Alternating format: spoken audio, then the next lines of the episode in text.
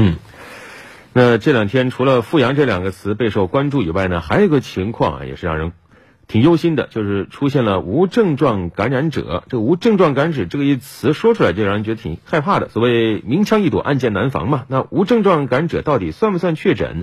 它的传染性是否强呢？继续来听中央主导组专家童朝辉的解答。近来这个无症状感染者引起了大家的注意。那为什么无症状的感染者没有被界定为确诊或者是疑似患者？假设这个人核酸阳性了，是不是就意味着他确诊？这个里头，我觉得大家可能要鉴别一下。那它是两类情况，一类他的确是病人，他就是因为他没症状，表现的比较隐蔽，就是他不发烧。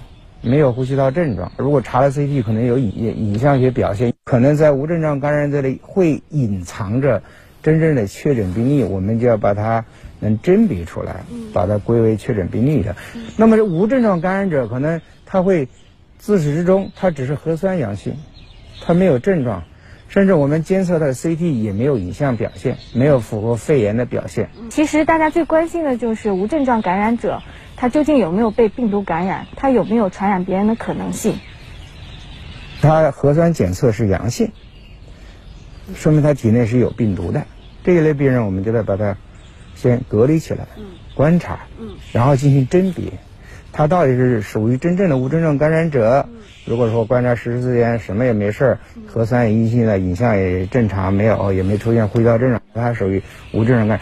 就是这个部位的核酸检测的阳性。呃，不能判定这个病毒是活病毒还是死病毒，还得根据病毒的培养来判定。那么我们也不能通过这个呃核酸的阳性来判定它的浓度和这个活性，所以更不能判定它是否有传染性。那么核酸的结果为什么会出现来来回回的反复呢？实际上，我们想核酸的检测，也就是我们临床医生。不能完全依赖实验室核酸检测，而且我们前期也分析了核酸检测的问题，比方说它试剂盒的硬性，就采样的这个这个呃质量问题，包括它这个采样的这个这个咽拭子，它的保存这个试试管保存液，呃都有要求。那个保存液边我我采完要运送，它应该保存保存在负二十度，所以这。